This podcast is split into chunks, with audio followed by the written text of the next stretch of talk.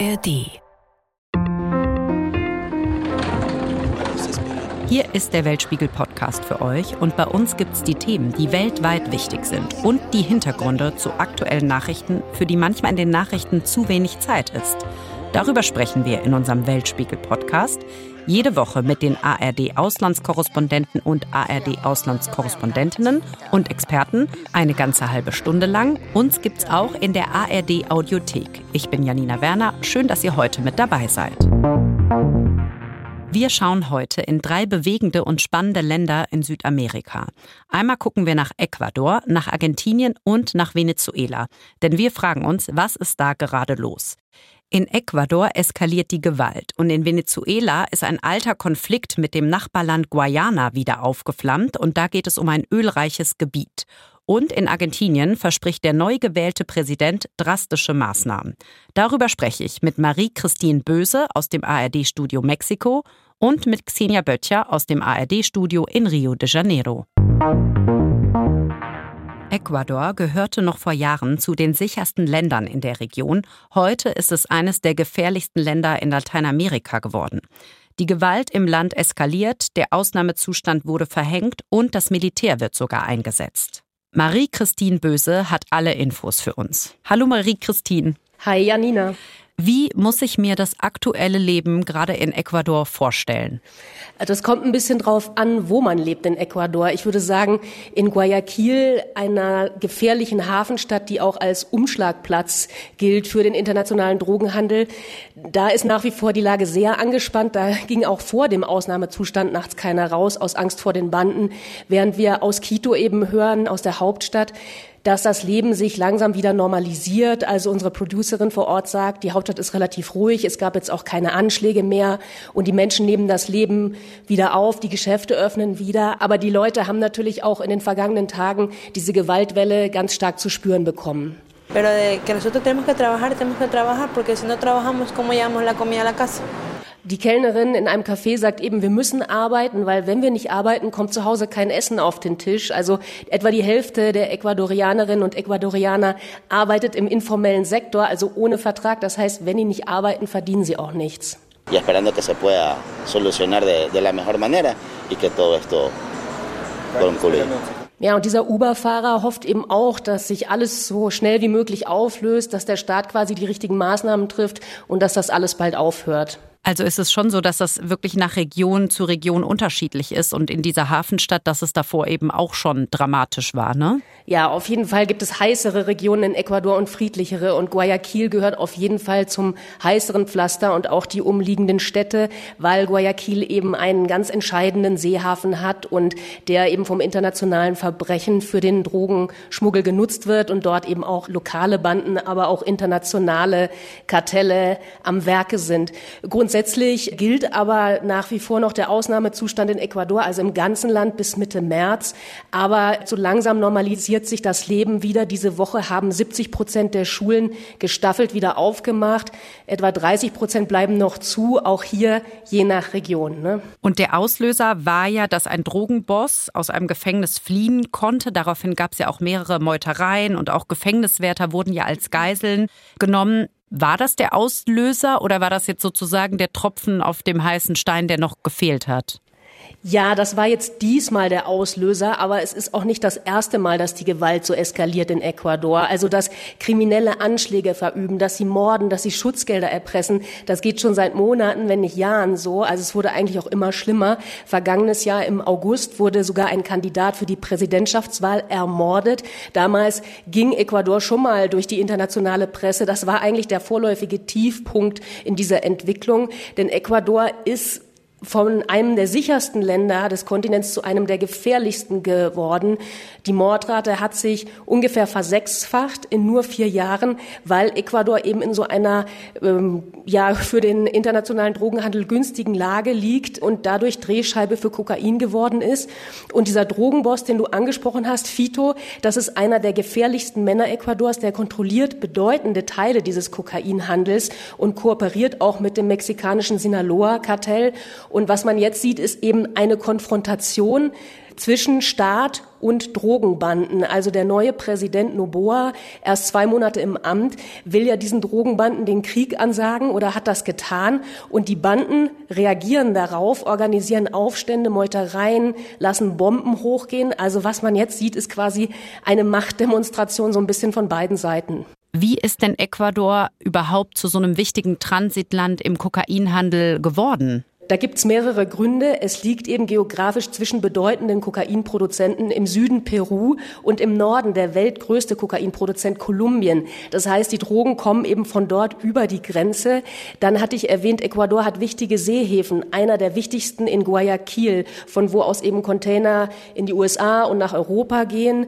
Und Experten schätzen, dass etwa 12 Prozent des Kokains, was an den großen Häfen in den Niederlanden ankommt, aus Guayaquil stammen.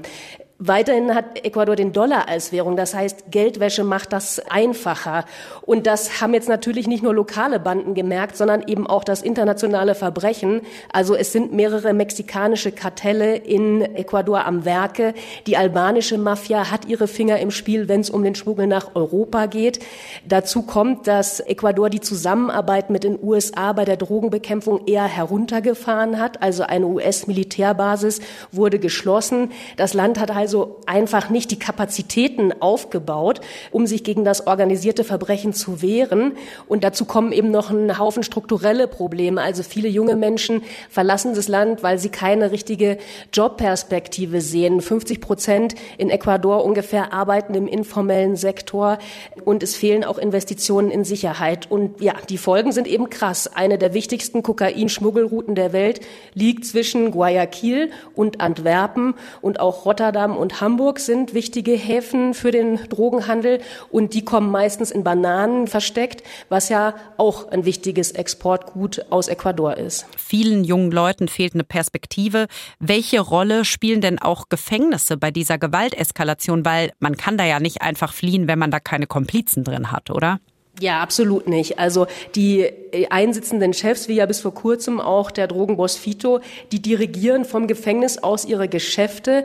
In den vergangenen Jahren gab es immer wieder Aufstände in den Gefängnissen dort. Banden bekriegen sich quasi im Gefängnis. Es gab in den vergangenen Jahren hunderte Tote. Also die Gefängnisse sind eigentlich fast auch schon so eine Art Brutstätte geworden für die Banden. Und der Drogenboss Fito hat vergangenes Jahr aus dem Knast heraus sogar ein Musikvideo drehen lassen, in dem er auftaucht und eigentlich den Staat damit vorgeführt. Also er zeigt da ganz klar, wer eigentlich die Macht hat.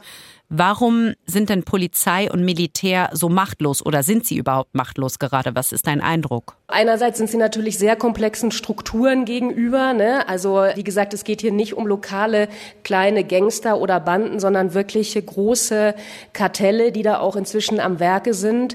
Der Kampf dagegen ist auch absolut nicht einfach. Und andererseits ist natürlich inzwischen auch über die Jahre hinweg der Staat selber mit infiltriert worden. Also es gibt ein großes Ermittlungsverfahren, das zuletzt auch gezeigt hat, dass Polizei, Militär, Richter, Staatsanwälte teilweise eben infiltriert wurden, teilweise im Sinne von Inhaftierten entschieden. Und dann ist es natürlich auch schwierig, mit einem korrumpierten Staat gegen das organisierte Verbrechen vorzugehen. Und der jetzige Präsident Noboa hat einen Krieg im Inneren ausgerufen. Das hört sich ja schon wirklich dramatisch an. Was sind denn die Aussichten für Ecuador, für das Land? Also ganz viele Menschen im Land haben jetzt natürlich große Hoffnungen und die haben sich auch seit langem so eine harte Hand gewünscht, letztendlich einen, der mal durchgreift und richtig Macht demonstriert und vorgeht gegen diese Drogenbanden und so auch eben Elias Viteri, ein Student aus Quito. Creo que a nivel nacional todos hemos visto resultados, han salido datos, eh, cuántas bandas han sido eh, capturadas, cuántos terroristas han sido capturados. Eh, Elias sagt also, er glaubt, dass es schon gute Ergebnisse gibt, also dass viele Banden und Terroristen schon festgenommen wurden. Er glaubt, dass die Maßnahmen, die der Präsident ergreift, die richtigen sind, weil man eben Ergebnisse sieht. Und er denkt, dass das Volk, also das Ecuador, bald wieder in Frieden leben kann. Ich bin da ein bisschen pessimistischer sozusagen in der Einschätzung. Und wenn man zum Beispiel einen Blick nach Mexiko selber wirft, hier hat ja der ehemalige Präsident Calderón im Jahr 2006 den Krieg gegen die Drogenmafia erklärt. Aber heute, quasi 20 Jahre später, ist Mexiko überhaupt nicht friedlicher oder sicherer geworden. Teilweise im Gegenteil. Also dieser Drogenkrieg, muss man sagen, ist ja eigentlich gescheitert. Die Drogenkartelle sind mächtig wie nie, unkontrollierbarer, zersplitterter. Und es gibt so viele Vermisste in Mexiko im Kontext, teilweise auch mit Drogenkriminalität wie nie. Insofern steht Ecuador da aus meiner Sicht eher nichts Gutes bevor. Und ich glaube auch nicht, dass der Präsident Noboa das in den nur zwei Jahren seiner Amtszeit komplett lösen kann. Dazu ist das Problem einfach viel zu groß. Aber natürlich, wenn er jetzt Erfolge hat, dann hat er vielleicht eine Chance auf Wiederwahl und auf eine langfristige Perspektive im Kampf gegen den Drogenhandel. Danke, Marie-Christine, bis hierhin und dass du uns deine Eindrücke aus Ecuador geschildert hast. Wir reden gleich weiter über ein anderes spannendes Land noch in Südamerika. Danke. Bis gleich. Seit Monaten leidet Argentinien unter einer extrem hohen Inflationsrate. Die Inflation ist auf mehr als 200 Prozent gestiegen. Mehr als 40 Prozent der Bevölkerung leben in Armut. Seit dem 10. Dezember ist Javier Milei als Präsident vereidigt worden und im Wahlkampf hatte er einige Maßnahmen versprochen. Wie steht's damit? Wir sprechen mit Xenia Böttcher aus dem ARD-Studio Rio de Janeiro. Hallo Xenia. Hallo Janina. Millet hat einige Maßnahmen im Wahlkampf ja angekündigt. US-Dollar als Zahlungsmittel einführen, die Zentralbank abschaffen. Merkt man davon schon irgendwas im Land? Also die Strategie von Millet war ja im Wahlkampf mit sehr radikalen Äußerungen und Ideen Aufmerksamkeit auf sich zu ziehen und hat damit auch den Nerv getroffen von den Menschen, die es satt hatten, mit dieser Mega-Inflation zu leben und zu sehen, dass die Armut immer weiter wächst, dass ihr Gehalt nichts mehr wert ist. Und dann kamen ja genau diese Ideen der Dollarisierung, Abschaffung der Zentralbank auf dem Markt. Und im Verlauf des Wahlkampfes nach dem ersten Wahlgang wurde Millet schon moderater. Er musste moderater werden, weil er nicht im ersten Wahlgang gewonnen hat. Das heißt, es zeigte sich, er brauchte Unterstützung von anderen Parteien und anderen politischen Playern. Und insofern fing er an, die Kettensäge mal wegzulegen. Dann fing er an, nicht mehr so sehr davon zu sprechen, dass er die Zentralbank in die Luft sprengen möchte. Und auch der Dollar rückte in immer weitere Ferne.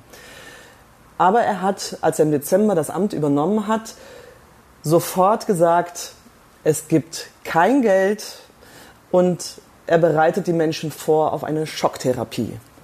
Und er hat die Menschen eingeschworen auf harte Jahre, die kommen werden, die notwendig wären, um so eine Art Rosskur zu machen, eine Kernsanierung. Dafür müsse man einmal über einen längeren Zeitraum leiden. Aber danach sozusagen wird alles besser werden und dann wäre Argentinien kernsaniert. Allerdings war ein riesiger Teil des Versprechens der gewesen, dass man sagt, die politische Kaste, das politische Establishment, da wird vor allem gezahlt werden. Wir werden Ministerien abschaffen, wir werden Beamte abschaffen. Und das hat er alles auch gemacht. Aber die Maßnahmen jetzt und die die Menschen auch ganz stark spüren, betreffen auch den ganz normalen Mittelstand und die armen Menschen. Was sind das denn für Maßnahmen, die die Leute jetzt ganz konkret spüren? Ganz konkret hat er ja gleich zuallererst den Peso deutlich abgewertet. Fast um die Hälfte des Wertes ist er gefallen. Und das bedeutet, dass alle Preise für die normalen Mittelstand in den Himmel geschossen sind. Das Geld ist jetzt schon weniger wert. Das heißt, man sagt, wir verzichten jetzt darauf, auszugehen. Wir verzichten mehr darauf, das zu kaufen, was wir als Genussmittel gerne gehabt hätten, sondern wir konzentrieren uns auf das Notwendigste. Und sie haben Angst. Das sehen Sie jetzt noch nicht auf Ihren Rechnungen, aber es kommt jetzt ganz bald. Millet hat ja auch ganz viele Subventionen abgeschafft, zunächst einmal. Das heißt, Strom, Gas, Wasser, Buskosten, alles das waren Sachen, die staatlich unterstützt waren und damit sehr finanzierbar waren für die Argentinier. Das ist auch typisch in Lateinamerika, dass solche Dienstleistungen, die Basic-Dienstleistungen vom Staat subventioniert werden und das alles fällt weg. Das heißt, da kommen Rechnungen auf die Menschen zu, von denen sie jetzt noch nicht wissen, wie hoch das sein wird. Die kommen alle zwei Monate. Und die Menschen, mit denen ich gesprochen habe, haben gesagt, oh, ich habe Angst. Und wie finden das die Menschen denn? Weil er ist ja auch gewählt worden und sie wussten ja, dass er auch diese drastischen Maßnahmen versprochen hat. Wie kommt das jetzt an? Gemischt. Also 55 bis 63 Prozent habe ich in Umfragen gesehen, stehen immer noch hinter Millet. Der hat ja einen eindeutigen Wahlsieg gehabt und die Umfragen bestätigen, dass die Menschen auch immer noch zu ihm halten, die ihn gewählt haben. Das heißt, es gibt einen Teil von Menschen, die sagen, ich bin bereit, den Gürtel enger zu schnallen, dafür, dass es danach in ein, zwei Jahren dann tatsächlich besser wird. Und es gibt einen anderen Teil, und das ist ein sehr relevanter Teil der argentinischen Bevölkerung. Argentinien hat sehr viele starke soziale Bewegungen. Argentinien ist in Lateinamerika weit fortgeschritten, was soziale Rechte angeht. Frauenrechte wurden sehr früh schon erkämpft. LGBTQ-Plus-Rechte wurden sehr früh erkämpft. Argentinien ist eigentlich immer der Vorreiter für soziale Bewegungen. Und diese soziale Bewegungen sind stark. Und hier ist die Ablehnung von Billet sehr groß. Denn anders als er jetzt versprochen hatte, dass er nur die politische Kasse, das politische Establishment, die Berufspolitiker zur Kasse bitten wird oder entfernen wird, um den Staatshaushalt zu sanieren, er geht ja jetzt auch an das Soziale ran. Er hat das Umweltministerium abgeschafft, das Frauenministerium abgeschafft.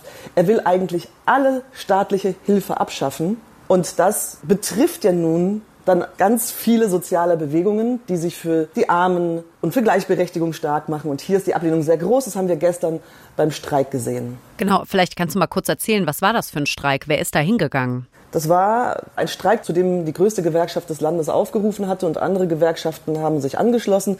Es sind eben genau die, die sich um Arbeiterrechte kümmern, die, die sich um Lohnfortzahlungen kümmern. All diese Menschen sind auf die Straßen gegangen. Es war eine erste Machtprobe, der erste sehr große Streik, der zu einem sehr frühen Zeitpunkt kam. Noch nie ist so früh zu einem Generalstreik aufgerufen worden. Man sieht, so groß empfindet man die Bedrohung in Bezug auf die sozialen Rechte. Und man hat Zehntausende Menschen mobilisiert, in Buenos Aires auf die Straße zu gehen. Der Flugverkehr ist zum Erliegen gekommen in weiten Teilen. Der Nahverkehr ist zum Erliegen gekommen. Behörden waren geschlossen, Schulen waren geschlossen. Und das heißt, hier wurde ein erstes Ausrufezeichen gesetzt, dass man sich wehren möchte, wenn es zu starke soziale Einschnitte gibt. Jetzt leidet ja Argentinien schon länger unter einer hohen Inflation, aufgeblähter Staatsapparat.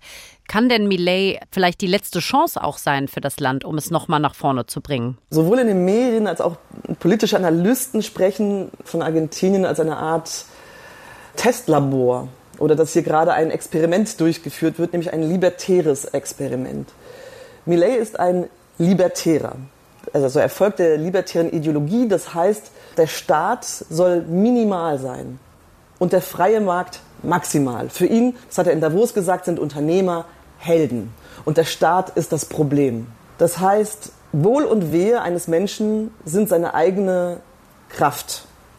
Sowas wie Sozialhilfe sieht er nicht. Unterstützung von Armen sieht er nicht. Der Versuch des Staates, zu mehr Gleichheit zu führen zwischen den Menschen, lehnen Libertäre ab. Sie sagen, Ungleichheit ist okay. Und damit hat Millet ja jetzt auch in Davos geworben und es gibt weltweit ein Interesse daran zu sehen, ob dieses libertäre Konzept funktionieren wird, was also eine extreme Form des Ultraliberalismus ist. Ich frage mich natürlich trotzdem, wurde er ja gewählt und seine ganzen Thesen und Maßnahmen waren ja vorher schon bekannt. Mhm. Mhm. Gut, aber du sagst ja auch, es stehen ja noch genügend Menschen hinter ihm, also dass man jetzt auch nicht sagen kann, er ist gescheitert. Dazu ist, glaube ich, auch viel zu kurz Zeit vergangen, oder? Er ist überhaupt nicht gescheitert. Wir stehen ja quasi am Anfang. Also das heißt, seine libertären Ideen sind bekannt. Er hat ein riesiges Gesetzvorhaben eingebracht in den Kongress. Er hat Dekrete erlassen er hat es Gesetzvorschläge gemacht, er hat keine Mehrheit im Kongress, das heißt, er braucht Unterstützung. Er möchte zur Not gerne per Dekret im Sinne eines Notstandes am Parlament vorbeiregieren, was übrigens viele schon als ersten autoritären Zug sehen. Aber im Prinzip, er hat Unterstützung der Bevölkerung noch hinter sich und die Maßnahmen haben ja noch überhaupt nicht gegriffen. Wir können noch überhaupt nicht sagen, wie es läuft.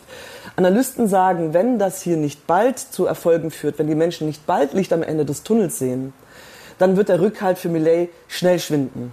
Und er hat ja ein so großes Gesetzesvorhaben eingebracht. Er greift so viele soziale Stellen gleichzeitig an, dass man sagt, dass er sich auch jetzt quasi viele Feinde auf einen Schlag macht, was auch politische Analysten überrascht hat, dass er sozusagen eine breite Front eröffnet.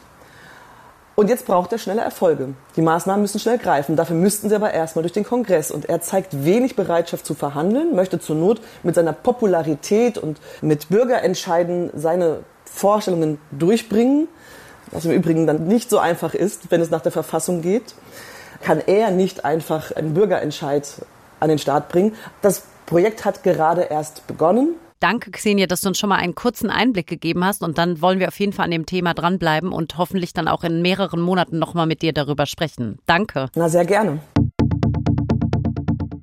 Im Dezember ist ein alter Konflikt nochmal eskaliert, und zwar zwischen Venezuela und Guayana. Und vielleicht habt ihr das gar nicht so richtig mitbekommen und deshalb gibt's ja auch unseren Weltspiegel-Podcast, weil wir schauen da nochmal genauer hin. Darüber sprechen wir und über die schlechte wirtschaftliche Lage in Venezuela. Rund acht Millionen Menschen sind letztes Jahr aus Venezuela ausgewandert.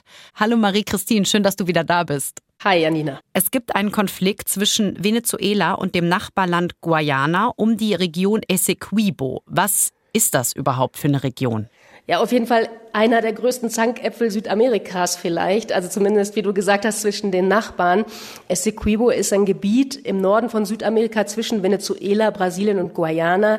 Eigentlich vor allem Wald und Savanne, eher klein, 160.000 Quadratkilometer. Aber Venezuela und Guayana streiten halt darum seit fast 200 Jahren. Und der Konflikt kocht nun erneut richtig hoch. Die Details sind ein bisschen verworren, aber kurzum, laut einem ungefähr 100 Jahre alten internationalen Schiedsspruch gehört dieses Gebiet zu Guayana, aber Venezuela erkennt diesen Spruch eben nicht an. Und deswegen schwelt dieser Streit und explodierte jetzt wieder so richtig, weil vor ein paar Jahren Ölfelder im Essequibo entdeckt wurden, 11 Milliarden Barrel, also ein richtiger Batzen. Und jetzt betont eben Venezuela nochmal so richtig seinen Anspruch auf dieses Gebiet. Venezuelas Präsident Maduro ließ Anfang Dezember ein Referendum durchführen in seinem Land, wer hinter ihm steht, quasi, wer auch findet, dass das Essequibo zu Venezuela gehört, ob man einen venezolanischen Bundesstaat schaffen soll. Und angeblich stimmte eben eine große Mehrheit äh, dafür. Und ja, die Menschen in Guayana selber im Essequibo-Gebiet, die haben jetzt ziemlich Angst äh, gehabt, sozusagen, dass es vielleicht einen Krieg gibt, dass sie überrannt werden von der venezolanischen Armee, denn der hätten sie nicht so viel entgegenzusetzen. Und wir waren in einem Dörfchen, das heißt Carau, und da hatte der Ortsvorsteher Shane Cornelius uns also seine Sorgen erzählt. Wir sind auf der Seite, die Maduro annektieren will. Das ist ernst für uns. Wir können nicht woanders hingehen. Wir sind hier geboren und können nicht einfach packen und gehen. Also sie haben quasi Sorge, dass Maduro einmarschiert, aber man muss jetzt auch sagen, der Konflikt ist jetzt auch wieder runtergekocht und so. Die beiden Präsidenten von Guyana und Venezuela haben sich getroffen und man hat sich dort eben geeinigt, das Ganze gewaltlos zu lösen. Genau, im Dezember ist das ja nochmal so eskaliert. War das denn wirklich dann auch so dramatisch? Also was hätte das auch für Auswirkungen vielleicht auch weltweit? Es war eigentlich von Anfang an laut Beobachtern unwahrscheinlich, dass Maduro da wirklich eine Invasion plant.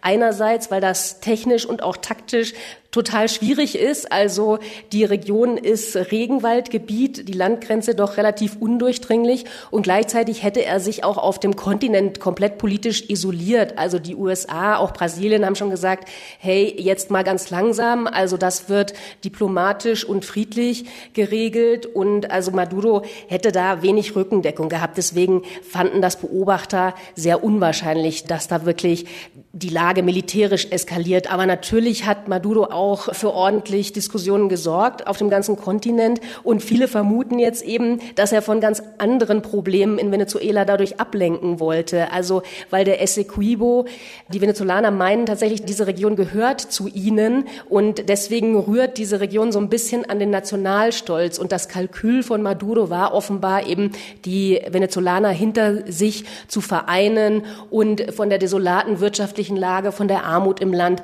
ein Stück weit abzulenken. Jetzt hast du gerade schon gesprochen, eine wirtschaftlich desolate Lage. Irgendwie hört man auch immer wieder, es gibt wenig zu essen in Venezuela oder oft sind die Supermärkte leer. Wie reagieren denn dann die Leute darauf, wenn jetzt plötzlich auch noch der Präsident sagt, ja, und jetzt gibt es ja auch noch diesen Konflikt? Klar, die Leute haben eigentlich auch erstmal ganz andere Probleme. Also viele können kaum überleben oder können sich das wenige im Leben nicht leisten. Es gibt zwar viele Produkte in den Supermärkten, also wir hören von unseren Kollegen vor Ort, dass die Regale schon voll sind, aber das Problem sind eben die Preise. Also der Mindestlohn pro Tag sind ungefähr 3,50 Dollar und manche Produkte, ich will jetzt keine Schleichwerbung machen, ja, aber zum Beispiel die Fruit Loops, das hat uns der Kollege gesagt von Kellogg's, die kosten zum Beispiel 6 US-Dollar. das kann ja fast keiner kaufen. Oder ein Karton mit 30 Eiern kostet 5 US-Dollar. Also das ist für viele völlig unerschwinglich. Manche haben auch zwei oder drei Jobs, um überhaupt über die Runden zu kommen. Und jetzt wundert man sich vielleicht, warum da Preise auch in Dollar ausgezeichnet sind. Also es gibt einen Teil der Bevölkerung, dem es irgendwie gut geht. Das sind teilweise Leute, die ja in der Privatwirtschaft arbeiten, die eben sich in Dollar bezahlen lassen können. Teilweise sind das sogar Putzfrauen, sind das Menschen, die in Nagelstudios arbeiten oder Leute, die gute Kontakte zur Regierung haben. Und denen geht's vergleichsweise gut, weil sie eben Dollars haben. Aber dem Rest der Bevölkerung, also einem Großteil der Bevölkerung, die haben wirklich Probleme, sich mit dem Alltäglichen zu versorgen weiterhin. Ja, und vor allen Dingen, wenn dann irgendwie Müsli sechs Dollar kostet, dann muss man aber auch schon einiges verdienen, weil das ja auch für selbst Leute, die ganz gut Geld haben, ist das ja trotzdem jede Menge. Da hast du völlig recht, ja. Also, also es ist auf jeden Fall kein billiges Leben, offenbar. Ich kann jetzt leider nicht so aus eigener Anschauung berichten, weil wir leider derzeit kein Journalistenvisum für Venezuela bekommen. Das ist eben auch Teil der Wahrheit, dass es internationale Presse derzeit nicht leicht hat, über dieses Land zu berichten. Venezuela hat ja jetzt aber weltweit die größten Erdölreserven und Raffinerien, also eigentlich ein sehr rohstoffreiches Land. Warum ist die wirtschaftliche Lage trotzdem so desolat? Ökonomen nennen das so ein bisschen den Fluch der Ressourcen. Also es gibt einerseits eine gigantische Menge an Rohstoffen, aber keinen breiten Wohlstand. Und das kann man ja auch in unterschiedlichen Ländern der Welt sehen, nicht nur in Venezuela.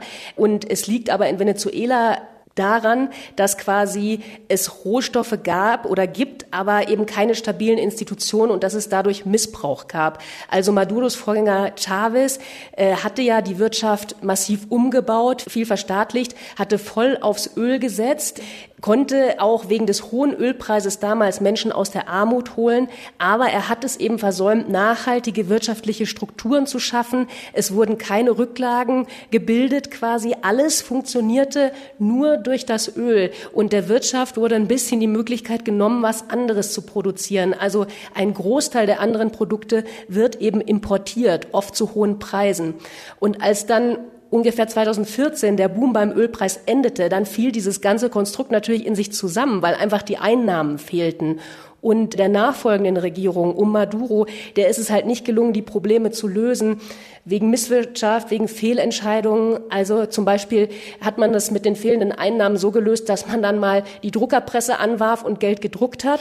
Das führte natürlich zu einer rasanten Inflation und natürlich die fehlenden Rücklagen brachen der Regierung dann letztendlich auch das Genick. Und heute sind die Anlagen teilweise so marode des staatlichen Erdölunternehmens, dass man nur noch einen Bruchteil dessen produzieren kann, was man mal produziert hat. Und dieses Jahr stehen ja auch noch Wahlen an. Was erwarten denn die Leute? Also Maduro ist ja jetzt auch schon seit zehn Jahren im Amt. Und er geht ja auch hart gegen die Opposition vor. Es gibt eben nur teure Lebensmittel im Supermarkt. Wie fest ist er denn noch im Sattel? Also er scheint noch fest im Sattel zu sitzen, weil er eben die wesentlichen Kräfte, sage ich mal, hinter sich hat. Das Militär und der Regierungsapparat steht zu ihm und viele Menschen hängen ja auch von ihm ab und von dieser Regierung. Wenn man auf der Straße die Menschen fragt, ja, dann sagen viele, sie hoffen einfach, dass die Wahlen stattfinden und dass sie frei und fair sind. Aber dass sie das sind, daran glauben halt auch wiederum nicht so viele. Maduro hat diese Woche gesagt, dass es Wahlen geben wird dieses Jahr, aber es gibt noch keinen Termin. Also wahrscheinlich wird es die zweite Jahreshälfte sein. Die Opposition hat eine aussichtsreiche Kandidatin aus dem bürgerlich-konservativen Lager aufgestellt, Maria Machado. Die Justiz, die ja nicht unabhängig ist, hat Machado aber mit einem Kandidaturverbot belegt, wie eigentlich bisher alle aussichtsreichen Oppositionskandidaten. Also insofern ist es einfach fraglich, ob die Wähler wirklich eine Wahl haben werden. Und es gibt zwar die internationale Gemeinschaft, die USA, die Venezuela auffordern, die Wahlen sollen frei und fair sein. Aber also ich habe Zweifel bisher, sieht es eigentlich nicht danach aus. Und Maduro hat auch betont kürzlich, ja, dass er schon davon ausgeht, dass er siegen werde. Jetzt hast du gerade angesprochen, es gibt eigentlich eine aussichtsreiche Kandidatin, aber warum gibt es denn dieses Kandidaturverbot dann für sie? Also das hat eben die venezolanische Justiz verhängt, aber diese Justiz, das muss man sich halt klar machen, ist eben politisch nicht unabhängig, sondern eben auch abhängig von Maduro, vom System. Machado wird eine Verstrickung in mutmaßlich korrupte Geschäfte der Opposition vorgeworfen. Sie bestreitet das und sagt, das ist Unsinn. Aber letztendlich, wenn du halt das System gegen dich hast, kannst du da auch wenig ausrichten. Also es könnte sein, dass internationaler Druck was bewirkt, aber bislang ist dieses Verbot zu kandidieren noch nicht aufgehoben. Danke, Marie-Christine, dass du uns auch diesen Konflikt nochmal erklärt hast, der im Dezember nämlich nochmal eskaliert ist zwischen Venezuela und dem Nachbarland Guayana. Danke. Sehr gerne. Und das war auch schon wieder der Weltspiegel-Podcast für diese Woche. Wenn er euch gefallen hat, abonniert uns doch gerne und lasst uns gerne auch ein Sternchen bei der Bewertung da.